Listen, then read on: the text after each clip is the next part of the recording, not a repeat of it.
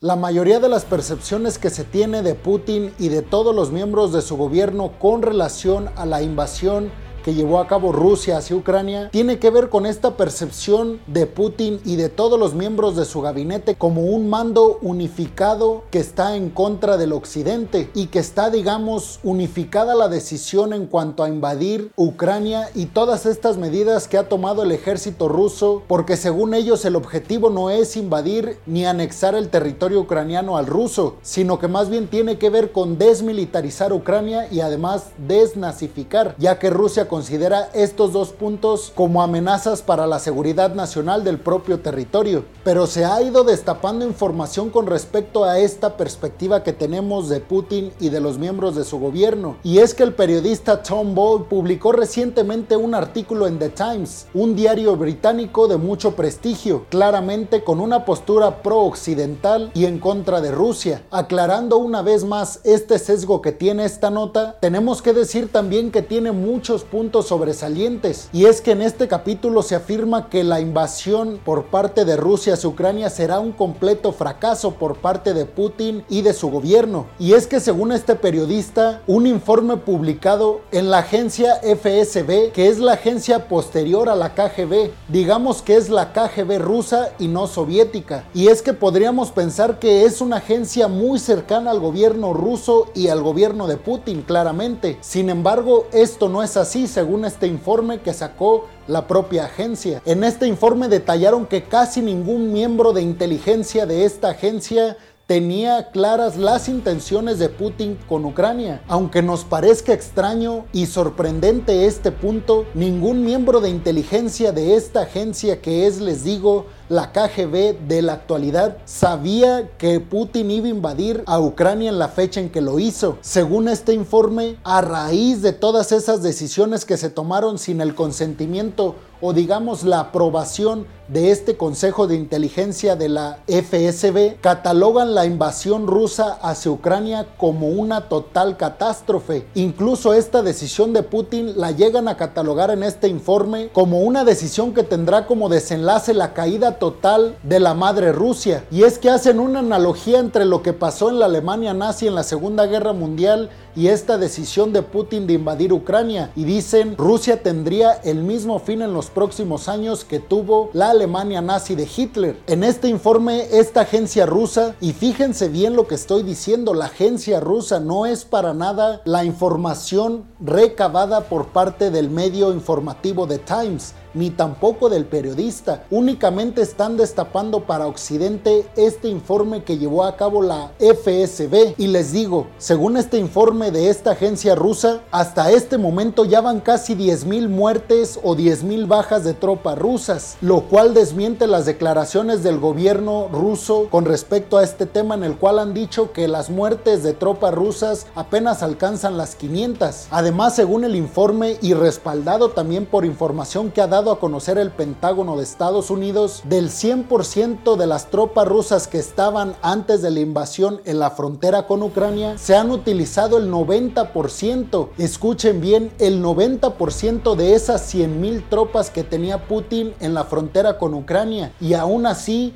no ha podido en estas dos semanas llevar a cabo la doblegación ucraniana. Y es que acaso el ejército ruso está debilitado o qué pasa con el ejército ruso que con 90 mil tropas aproximadamente, según este informe de la agencia rusa, ¿por qué no logra abatir a un ejército que es se supone y en teoría un montón de veces menos que el ruso. Estoy hablando claro del ejército ucraniano. Y es que yo ya lo he dicho en otros videos, se dice por especialistas en la materia que Rusia tal vez infló demasiado a su ejército y que en realidad lo que estamos viendo, tanques viejos, no hay aviones, malas estrategias por parte del ejército ruso para invadir Ucrania, porque según Putin en siete días tendría controlada a toda Ucrania. ¿Y es que acaso el ejército ruso está inflado? y no tiene en realidad lo que han dicho tener, pues hasta el momento les digo especialistas han dicho que efectivamente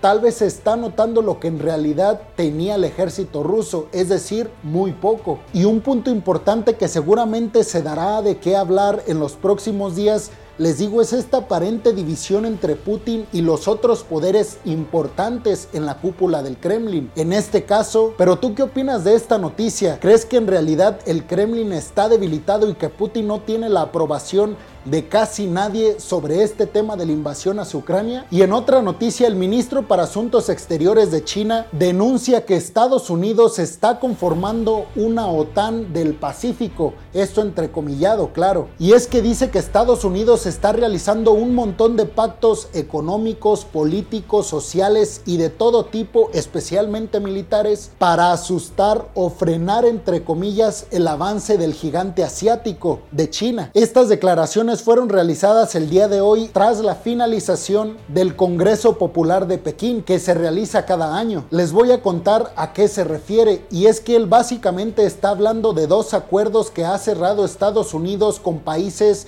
limítrofes y cercanos a China. Estoy hablando de The Quad, que lo conforma Australia, la India, Japón y el propio Estados Unidos. Y después, por otro lado, tienes al AUKUS, que está conformado por Australia, Reino Unido y el propio Estados Unidos. Uno tiene carácter más comercial y económico, el de Quad, y el otro, el AUKUS, tiene más enfoque hacia lo militar y lo bélico. Esto por supuesto para rodear a China y que se sienta claramente atemorizada. Entonces tal vez el ministro de Relaciones Exteriores de China no está tan equivocado y lo que está formando Estados Unidos en esta región del Indo-Pacífico es precisamente un nuevo bloque de la OTAN. Pero hasta hoy son meras especulaciones porque claramente Estados Unidos tiene otra versión y justifica estos acuerdos militares y económicos para frenar sí a China, pero porque China, según ellos, representa una amenaza para la seguridad nacional de Estados Unidos, como para la versión china lo representa Estados Unidos. Básicamente,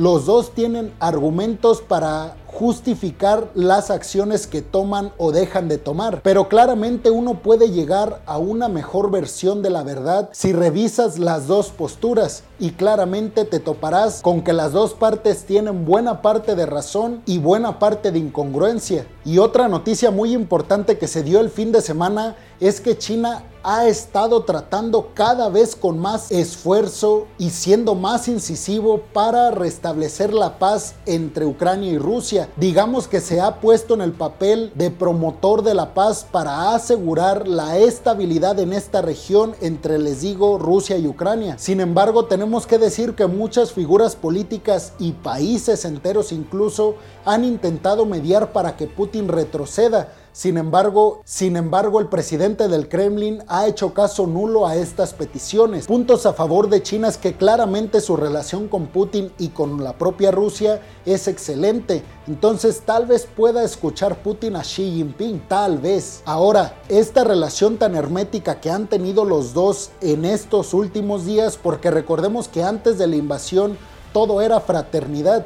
Posteriormente China no ha dado declaraciones que cataloguen a Rusia como una invasión ni tampoco que condenen sus acciones en esta zona. Sin embargo, hoy en día en organismos internacionales como la ONU ya China no se pone a favor del de, Kremlin y de Rusia, tampoco de Estados Unidos, pero ya se ha puesto al margen de los dos, lo que diplomáticamente en este contexto se entiende que más bien se ha acercado a Washington y se ha alejado del Kremlin. Recordemos que en el video anterior hablé de unas declaraciones de George Bush, el expresidente de Estados Unidos, en las cuales decía que Estados Unidos debía de buscar una alianza con China para contener los avances de Rusia y estas posturas tan radicales y tan bélicas por parte de Vladimir Putin. Yo creo que si China no tiene éxito para mediar y llegar a la paz en este conflicto entre lo ucraniano y lo ruso, China se puede acercar todavía más a Estados Unidos. Y muchos dirán, es que Estados Unidos y Rusia tienen guerras por todos lados, económica, social, política,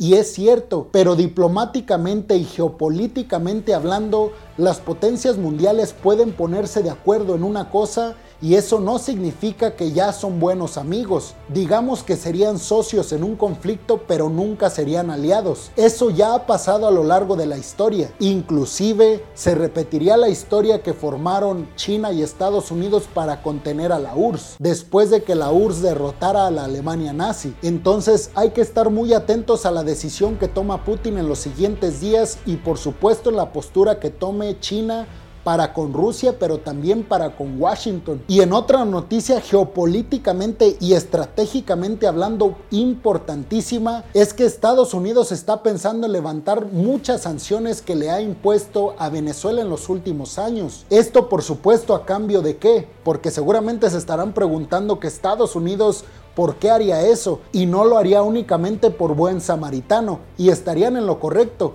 Se dice que Estados Unidos lo que busca es que Venezuela no se acerque diplomáticamente a Rusia, sobre todo en el contexto actual. Entonces la negociación sería Estados Unidos levanta sanciones para Venezuela y Venezuela se aleja de Rusia. Este fin de semana, por órdenes del presidente Joe Biden, una comitiva diplomática de alto nivel estadounidense viajó a Venezuela para tener una reunión uno a uno con diplomáticos del propio país venezolano. Esto en la ciudad de Caracas. Tenemos que recordar un punto muy importante para pues para descifrar esta movida de ajedrez por parte de Joe Biden y del gobierno estadounidense.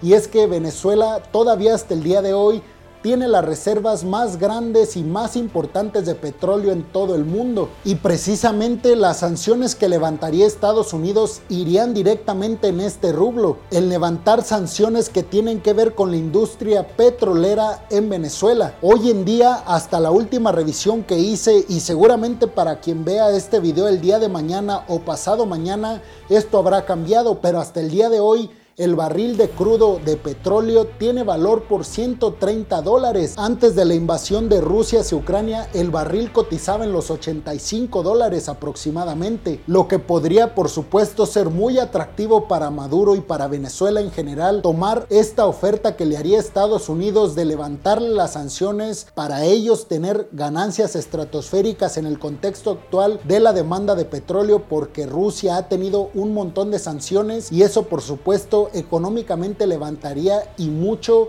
a la economía venezolana. Esto les digo podría orillar a Maduro a tomar el trato. Tan solo el mensaje diplomáticamente de aceptar la reunión sabiendo que Estados Unidos tiene esta intención nos dice mucho. Con esta medida Estados Unidos bajaría el precio del petróleo en el mundo y ayudaría a Venezuela a tener, les digo, ganancias estratosféricas. Dicen expertos que esto ayudaría muchísimo a Venezuela para combatir esta crisis humanitaria que ha dejado el COVID-19 y por supuesto les digo potenciarían y mucho su economía. Podría ser la salvación de la economía venezolana. En la quinta noticia del día de hoy es muy corta porque no pasó absolutamente nada, pero se reunieron nuevamente diplomáticos rusos y ucranianos en la frontera entre Bielorrusia y Ucrania. Es la tercera reunión que se ha llevado a cabo por parte de estos dos países con el motivo o el fin de ver si se puede frenar el enfrentamiento bélico. Aunque les digo el día de hoy no pasó absolutamente nada. Las dos partes han dicho que no fue para nada lo que los dos esperaban. Y es que recordemos que habían pactado la semana pasada un alto al fuego para que salieran las personas ucranianas que querían salir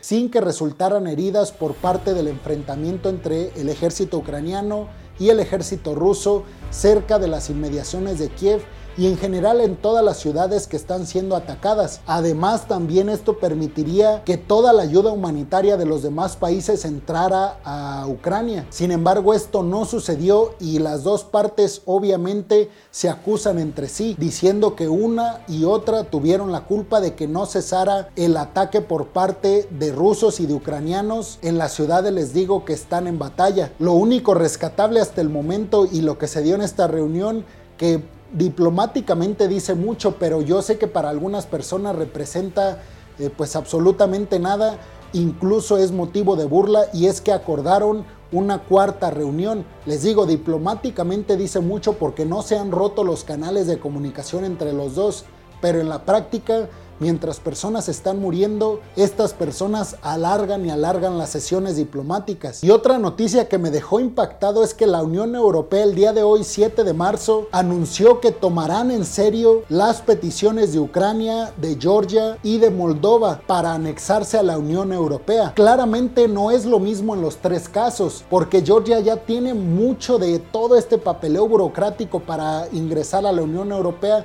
ya lo tiene casi hecho es nada más cuestión de esperar, expertos dicen que de dos a tres años, por lo cual digamos que sería el país de estos tres que más fácil tendrían la adhesión a la Unión Europea. Sin embargo, los otros dos, Moldova y Ucrania, la tendrían mucho más difícil. Moldova no tanto como Ucrania por el conflicto por el que está atravesando. Sin embargo, que la Unión Europea se haya pronunciado de esta manera diplomáticamente significa mucho y es un golpe muy fuerte para Putin y el Kremlin, porque antes de esto habían sido únicamente palabras. Sin embargo, ahora sí dijeron que tomarán en serio estas peticiones. Pero tú qué opinas? ¿Esto ayudaría a Ucrania o más bien le perjudicaría todavía más en su guerra con Rusia? Puedes dejar tu opinión en los comentarios y también puedes decirme si crees que Ucrania realmente se va a adherir a la Unión Europea o siguen siendo únicamente palabras. Recordemos, y esto entre paréntesis y también entre signos de admiración, si Ucrania entra a la Unión Europea, los países miembros de esta unión tendrían el derecho y hasta la obligación de ayudar a Ucrania en su enfrentamiento directo con Rusia, por lo cual muchos países de la Unión Europea no están dispuestos a admitir a Ucrania porque tampoco están dispuestos a mandar sus tropas a pelear con los rusos. Y en la última noticia del día de hoy, Zelensky y Biden hablaron este fin de semana, esto por vía telefónica. Hablaron de más sanciones contra Rusia, apoyo con poderío militar todavía más del que está suministrando Estados Unidos, más ayuda económica con relación a lo humanitario y también hablaron, según las fuentes que yo consulté, sobre una posible evacuación de Zelensky en dado caso de que lo necesitara. Esto para que no muera a manos del ejército ruso y digamos que la presidencia de Ucrania quede a la merced del ejército ruso. Y por supuesto que hablaron de una zona de exclusión aérea en Ucrania por parte de la OTAN. Sin embargo, ya dijo Vladimir Putin que si esta zona de exclusión se lleva a cabo en Ucrania, eso haría partícipe a la OTAN en el conflicto. Y dice Putin que entonces él podría tomar represalias contra países de la OTAN. Además, extraoficialmente se dice que Zelensky le pidió aviones de combate estadounidense para que eh, pues los ucranianos pudieran defenderse en el dado caso de que aviones rusos eh, pues intentaran atacar con todo su poderío a Kiev. Sin embargo, mientras todo esto diplomáticamente sigue su curso, también lo que sigue su curso es el conflicto bélico y es una lástima y una tristeza enorme que miles de personas están muriendo mientras diplomáticamente los altos mandos de todos los países están sentados en una mesa sonriéndose el uno al otro. Y bueno peregrinos, eso sería eh, todo por el día de hoy. Muchas gracias. Recuerden consultar eh, ustedes mismos las fuentes que yo consulté para corroborar que toda esta información que yo les estoy dando no es inventada por mí y que es información que ya ha sido publicada en medios de comunicación digamos de prestigio importante a nivel mundial. No olviden compartir el video, darle like, les digo, comentar su opinión. Si están escuchando esto en Spotify, por favor sigan el podcast. Si están viendo esto en YouTube, por favor suscríbanse al canal, activen la campanita y por supuesto les digo que si comparten este video en sus redes sociales me ayudará y muchísimo a romper estas barreras que me pone el algoritmo siempre para llegar a más personas. Muchas gracias por ver el video y llegar hasta este punto, peregrinos. Nos vemos mañana. Hasta luego.